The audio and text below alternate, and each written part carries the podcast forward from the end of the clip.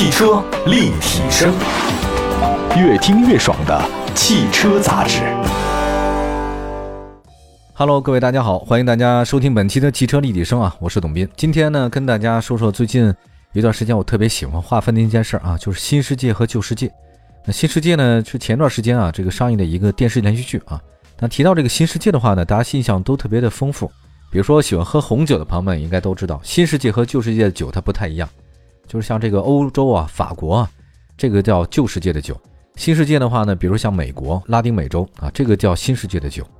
那么实际上，这个汽车市场也有这个新世界和旧世界。历经百余年的很多传统工业呢，正在走向了电动化。我之前在节目当中跟大家说了说，奔驰这么多年啊，自己拆分自己这个事儿啊，他把那卡车、客车业务分离，也是没有办法。要面对现在的这个新世界的咄咄逼人的压力啊，这个老牌的汽车企业的话呢，也开始拥抱了新生活。这些老牌的，像底特律啊，像日本呢，这些很多的传统汽车行业呢，面临非常大的危险。那技术的进步呢，现在让那个电动汽车越来越便宜了。那世界各地的监管机构呢，也推动一件事儿，这个事儿呢，真的是灭顶之灾，就是全面禁止燃油车。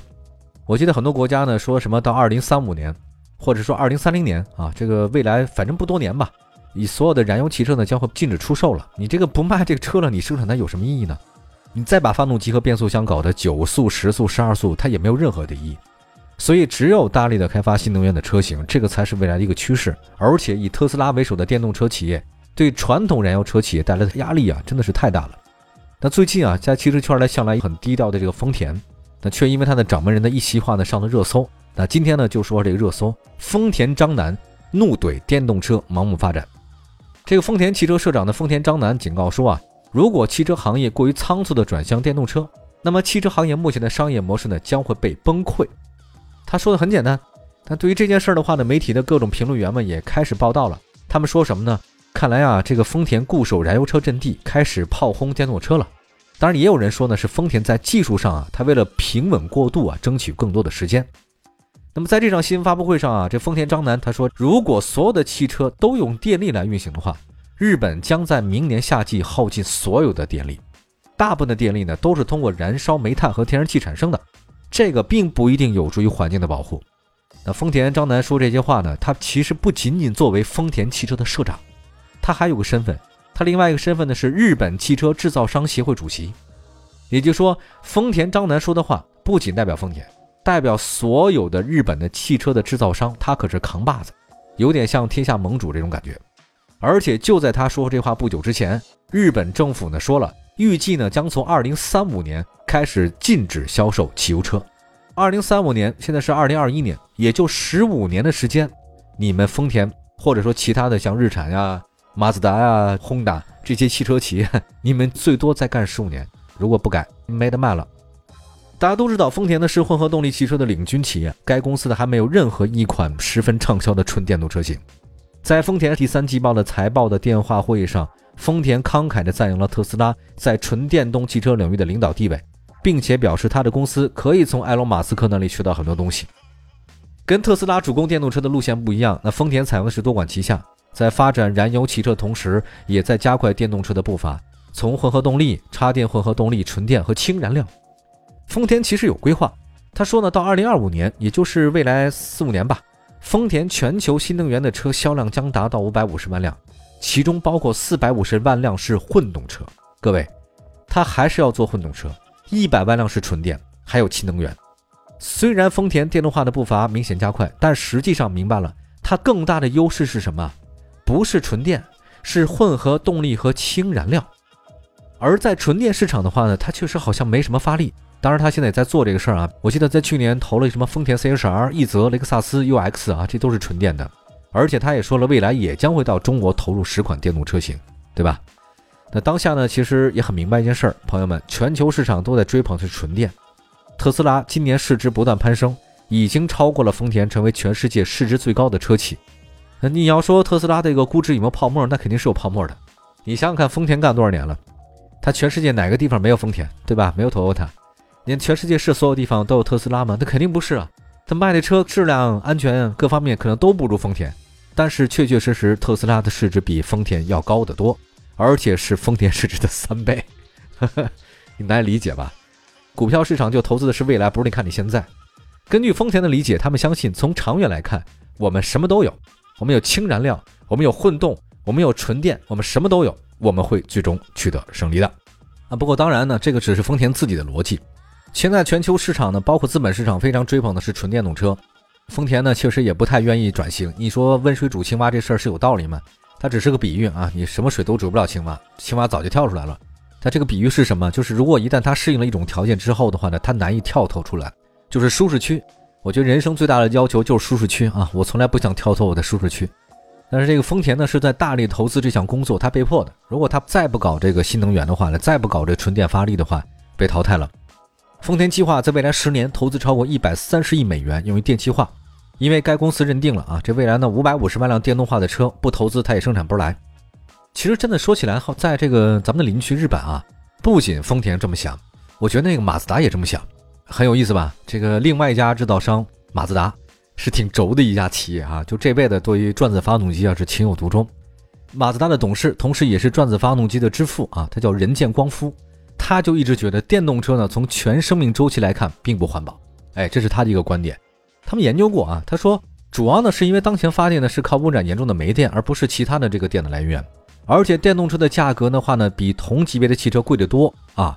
其实你买电动车，他认为不划算，从环保角度来说不合适。那么这个论点到底靠得住靠不住呢？这样吧，我们下半段再跟大家好好说说，为什么马自达的这个董事还有丰田章男那么不看好电动车呢？我们一会儿回来。汽车立体声。欢迎大家回来，这里是汽车立体声，我是董斌。今天跟大家说说丰田章男啊，这个怒怼电动车盲目发展的一个事情。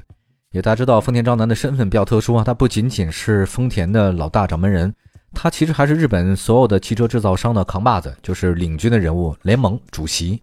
所以他说的话呢，代表整个日本所有汽车制造商的一种语言态度，这个是没毛病的。那不仅是他呀，这个刚才我说到了人见光夫啊，这个马自达，马自达一位董事啊，也是地位非常高的。他说电动车并不环保，首先是发电，这个是煤电；第二个呢，电动汽车的价格比较高。但是这事儿呢，看来也不太靠谱了，因为电动车的价格呢，现在不断的正在向燃油车靠拢。一份最新的资料显示，预计在二零二三年，也就是说后年，电池组的每千瓦价格将降到一百零一美元。这个使电动车的价格呢，将在二零二三年跟汽油车是持平的。而且随着电池技术的突破，比如固态电解质的广泛应用，到二零三零年。每千瓦的价格可能会进一步下探到五十八美元，那个时候到二零三零年，电动车的价格和比同类的汽油车便宜将近百分之四十，这是非常可怕的啊！因为电池的成本不断下降，它容电量越来越高，反而显得汽车是一种奢侈品了。那么未来价格不是问题啊，所以你说现在留给传统车企的时间真的不多了啊，有点像很多我们老说的给中国足球队一样。这个每次在一个赛场上踢足球，发现啊，这个留给中国队的时间确实不多了。那现在眼下留给传统汽车制造商来讲啊，那他们都是精神分裂的状态。一方面，内燃机领域的根深蒂固，让他们都不想转型，他们建立了高高的那个技术壁垒，你想突破发动机技术门都没有。变速箱，哈哈，下辈子吧。另外一方面，迫于法规，他们又得转型，为了节约啊，为了环保，那全世界很多国家呢发布了规定了，你禁售燃油车了。这个对丰田大众来讲的话呢，是巨大压力。那么未来是传统燃油车的巨头成功转型，还是特斯拉的新生代占据上风？这个现在谁也说不好。就我记得前一段时间啊，大众的那个 CEO 叫做郝伯特迪斯嘛，好像我觉得他说的话也有道理啊。他说我会带领大众集团从马斯克手上夺取一些汽车的份额，当然他是公开表示的。你他这个话已经不一样了。以前啊，他们说我们看不上电动车的，现在说我们将会从他身上夺取一些市场份额。意思是说，他们已经占领了绝大多数，而我们是小众的。此消彼长的势力啊，真的是不太一样。不仅如此啊，这个除了埃隆·马斯克，各位您觉得已经无法销售了吧？苹果你觉得厉害不厉害？那更厉害了。苹果公司啊，正在布局造车。微软投资二十亿美金入股了自动驾驶的初创公司 Cross。那在咱们中国，像除了比亚迪、蔚来、理想、小鹏开始集中电动汽车以外，股票好的不得了，销量好的不得了，就是连那个什么恒大，对吧？恒大汽车啊，开始募集非常多的钱在搞新能源汽车了，而且事实上啊，他们虽然嘴上一方面说我们看不上你这个新能源汽车，但身体很诚实啊。一九年，丰田就跟中国车企比亚迪和宁德时代，主要是供应商嘛，那供应电池的，还有什么一汽啊、东风啊这些供应商开始深度合作。我记得好像上个礼拜还有消息呢，说丰田将在二零二一年推出首款搭载全固态电池的这个原型车。这个技术的话呢，确实很厉害，好像比锂电池电池更高。不管怎么说吧，就是看来这个新能源汽车行业，就包括像特斯拉也罢，还有像比亚迪啊，像这个蔚来、理想、小鹏，的的确确已经让传统的汽车这个车企们感受到了巨大的压力。为了不让这个传统车企们过得好，那新能源汽车就不断的发力。谁让你们发动机我们搞不了的，我们只好另辟蹊径搞那个电池了，对吧？这一下呢是反客为主，反而适应了未来的潮流。我发现世界上很多事情都是如此啊！你既然垄断了这个方法，那好，我不干了，我用其他方法，没准还超过了你，真是还有意思。所以让你当初抱残守缺，你守着你那点东西，一点用都没有。我们再来看一下啊，这未来的世界上有几大能源的发展方向啊？第一个呢是氢能源，第二个呢是纯电动汽车，第三个呢还是混合动力。这三个方向真的不一样。那么我们接的时间的话呢，简单说一下这三个哪里不一样，非常容易啊，很好理解。氢能源是什么？它不用化石能源了，我而且呢，我还可以用电解水获得氢。电解水的话，它也没什么污染嘛，我氢气呢可以反复的使用。所以在那些水资源特别丰富的国家，像冰岛、挪威、瑞典、巴西、加拿大这些国家的话呢，是非常容易获得的这些氢能源的，对吧？这个是很快乐的一件事情啊。但是呢，现阶段的话呢，对氢能源还有一个问题，就是各个国家呀、跨国公司、民间组织啊，对实现氢能源的话呢，还意见不太一样啊。你说是集中供氢还是分散生解氢？氢汽车的这个研究还是初步阶段，还要包括你基础设施，我怎么加这个氢？它的商业化该怎么布局啊？它的功率是多少？能量储存是多少？安全性能如何？这个其实还是有待考证的。所以对于氢能源来讲的话，未来还有很多的时间。那么纯电动汽车呢？它技术上已经没有太大问题了。其实纯电汽车的话，时间很早，一八七三年就有了，也是一百多年。我记得上个世纪八十年代初期啊，纯电车很受欢迎，什么通用、福特、丰田、本田都搞纯电。但是当时纯电的面临最大问题就是电池，电池的续航成本太高了啊，那个能量也不行。所以呢，通用、福特呢，在二零零二年是关闭了纯电动轿车的生产工厂。但实际上，各国关于纯电动车的研究始终没有中断过。而且有意思的是什么？丰田在一九九零年，它就推出了电动版的 RAV4。当时一九九六年的时候，丰田它的续航里程就达到两百公里了。还有一个呢，就是混合动力。混合动力的话，大家也比较熟了，大家都知道丰田是这方面的翘楚。现在使用普遍的燃油发动机的存在的各种弊病啊，确实还是比较多。因为一辆普通轿车仅利用了动力潜能的百分之四十，在市区的话走走停停会跌到百分之二十五，这严重的污染灾难。所以在上个世纪九十年代，各个国家呢纷纷搞环保。搞什么环保呢？就是混合动力，因为当时其实有电动车，只是觉得电动车的成本太高，燃油车的污染太重，他们取了个折中的方案，就是混合动力装置 HEV，就是将电动机跟这个辅助动力单元在一个汽车上作为驱动，也就是说是一台小型燃料发动机或者动力发动机组，就是让传统的发动机啊做得越来越小，哎，这样呢就能发挥这个发动机的持续工作时间、动力好的优点。